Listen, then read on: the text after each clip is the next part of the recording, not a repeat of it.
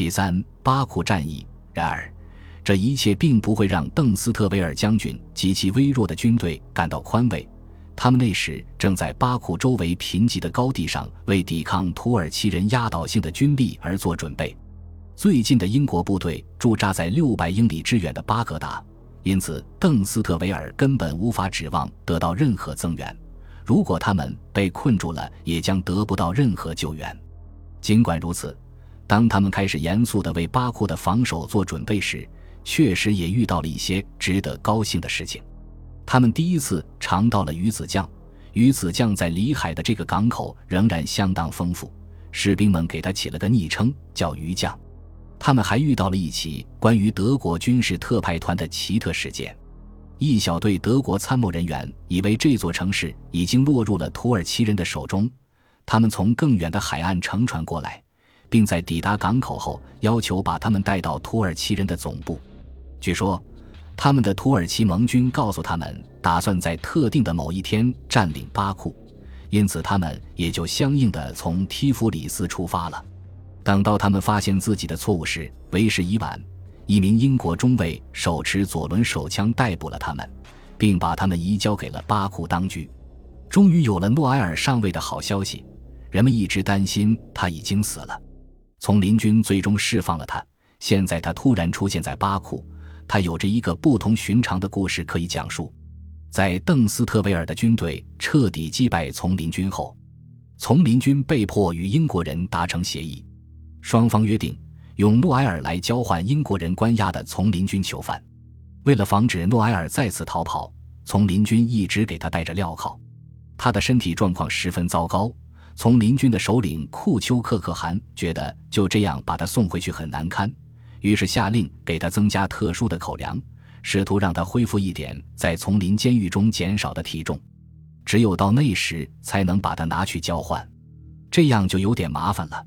因为诺埃尔的体格天生偏瘦，跟大多数波斯人不一样，因此在那些看守者的眼里，他似乎恢复得非常慢。然而，在我有望得到释放之前，诺埃尔后来写道：“我必须达到波斯的胖的标准。”那的确是非常胖。库丘克可汗发现诺埃尔似乎没怎么恢复，于是派了一名手下前去调查。诺埃尔向他解释说：“英国人总的来说是一个比较瘦的民族，而且最终让他相信。”即使吃光了世界上所有的食物，我也变不成一个胖子。两天后，也就是八月二十七日，他被移交给了在恩泽利附近的拉什特的英国人，身上还穿着五个月前的破衣服。尽管诺埃尔经历过如此多的困苦，他还是立即要求把自己送到巴库与邓斯特维尔会合。巴库是他早期与麦克唐纳冒险的地方，他认为自己对当地的了解在那里可能会很有用。他这样做还有另外一个原因，我渴望弥补我失去的时间，并亲眼看到事情结束。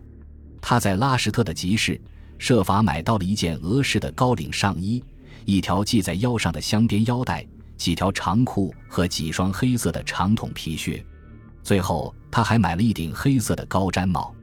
第二天，他写道：“我到了巴库，看上去像一名向邓斯特维尔将军报告的布尔什维克政委。”无所畏惧的诺埃尔立即提出了一个大胆的计划：袭击他所熟悉的地方的土耳其交通要道。邓斯特维尔尽管认为这次冒险极其危险，不过他也觉得很有可能会成功，就同意让诺埃尔试一试。但是这一行动需要周密的计划，而且因为后来的事态最终未能执行，对诺埃尔来说，这或许反而是幸运的。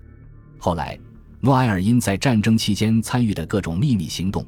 被授予杰出服役勋章，这对一名下级军官来说是非凡的荣誉。诺埃尔并不是唯一一名出现在巴库的年轻英国情报官员，蒂格琼斯上尉也去了那里。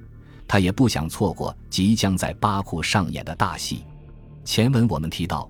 蒂格琼斯上尉骑马去了麦什德，向他的长官马勒森将军报告巴库和克拉斯诺沃茨克的局势，以及阿什哈巴德的布尔什维克被推翻一事。他自愿返回阿什哈巴德，了解那里更多的情况，并试图摸清那里的新统治者对英国人的态度。他再次打扮成商人。一到那个城镇，就立即与自称阿什哈巴德委员会的反布尔什维克新当局取得了联系。他们看起来就是典型的铁路工人，又脏又没刮胡子，显然非常害怕。蒂格琼斯后来在自己的日记中写道：“命运和形势迫使他们领导了一场革命，布尔什维克政权的暴政把他们逼到了绝境。他们起义推翻并杀害了暴君。”现在才开始意识到自己是孤立无助的，他们向蒂格琼斯询问了在波斯北部的英国军队的实力，之后又忧心忡忡地问他：如果布尔什维克派塔什干的红军守备部队来镇压他们，那么他们是否能得到英国人的任何援助？蒂格琼斯解释说，自己不能代表伦敦和德里的上级做决定，但承诺会把他们的请求用电报发给马勒森将军。马勒森将军必定会去征求上面的意见。他发了电报，接着马勒森和阿什哈巴德委员会的代表进行了讨论。其后，一小支英属印度部队被从东波斯封锁线抽调派到特兰斯卡斯皮亚。印度的防务官员认为，土耳其人很有可能会夺取巴库，并进而控制克拉斯诺沃茨克的铁路线末端。他们现在最渴望让这些地区继续留在盟友的手中。因为伦敦越来越把布尔什维克视为德国煽动的反协约国阴谋的棋子，并认为他们完全不值得信任，因此，蒂格琼斯在搭建了阿什哈巴德的反布尔什维克当局与马勒森之间的联系后，就继续出发前往克拉斯诺沃茨克，想弄清楚布尔什维克被推翻后那里的情况怎么样了。最后，他乘坐渡船来到了巴库。表面上是要向马勒森报告这个陷入困境的城镇的最新情况，但实际上是因为这里显然是任何雄心勃勃的年轻军官最好的去处。很快，他就被指派加入邓斯特维尔的队伍，受命建立一个情报部门以及一个间谍网络。至于马勒森，则被他抛之脑后。邓斯特维尔将军及其队伍在抵达后。一直火急火燎地要把当地的俄国部队和亚美尼亚部队重新组织起来，并且加强他们抵抗土耳其人进军的决心。他们失望地发现，不计其数的委员会取代了正规的指挥结构。他们还发现，士兵们去参加政治会议或者跑回镇上去与自己的女人或家人共进下午茶时，整个前线地区就会无人防守。他们只挖了寥寥几条战壕。并在被要求多挖时回应说：“我们为什么要挖？只有懦夫才会这样做。我们要战斗。”邓斯特维尔回忆说：“他们会时不时地排成一排，用步枪朝空中开火，似乎是要吓唬敌人。他们经常在没有任何进攻迹象的情况下这样做，而离得最近的土耳其人就在两千多米远的掩体后面。”他补充说：“这支军队虽然强烈反对布尔什维克。”但仍是一支革命军，他们缺少一个有效的首领，因此也没有纪律、法律、法规或者惩罚。他们可以随意的服从或者忽视任何命令。邓斯特维尔承认，生活在土耳其东部山区的亚美尼亚村民十分顽强，他们曾经以及现在都在勇敢地与敌人作战。但他直言不讳地指责他们那些住在巴库城里的表亲胆小懦弱。然而。这种怯懦是可以理解的，邓斯特维尔补充道：“他不是天生的军人，也不是受过训练的军人，只是一个食不果腹、身材矮小的工厂工人。他只被塞了一支步枪在手里，就被命令去战斗了。他没有装备，没有正规的教官，没有像样的军官，也没有定期安排的食物供应。他坐在战壕里，子弹呼啸而过，炮弹在头顶爆炸。”他知道大多数战友已经偷偷溜回了城里，正和姑娘们一起喝茶。那他为什么不也去呢？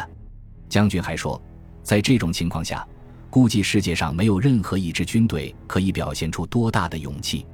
在发现这座城市的防御工事及其所谓的守卫军的糟糕状态后，会讲俄语的邓斯特维尔立即向里海舰队中央委员会独裁政权的五名首脑施压。要求让他全权指挥巴库的防御，但遭到了坚决的拒绝。他提出建议，他们当中应有一个人统领全局，他们却一致坚持认为，他们当中没人觉得自己有能力承担这样的责任。他们对英国军队的规模表示愤怒和失望，声称自己被误导了，以为会有更多的军队。邓斯特维尔和这五个人之间的关系从一开始就很紧张。随着日子一天天过去，以及土耳其人越来越逼近，他们越来越难合作。